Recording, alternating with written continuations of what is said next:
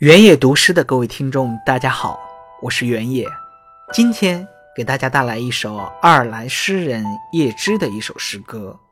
当你老了，当你老了，头白了，睡意昏沉，炉火旁打盹儿，请取下这部诗歌，慢慢读。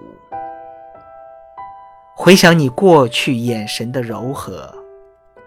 回想他们昔日浓重的阴影，多少人爱你青春欢畅的时辰，爱慕你的美丽，假意或真心。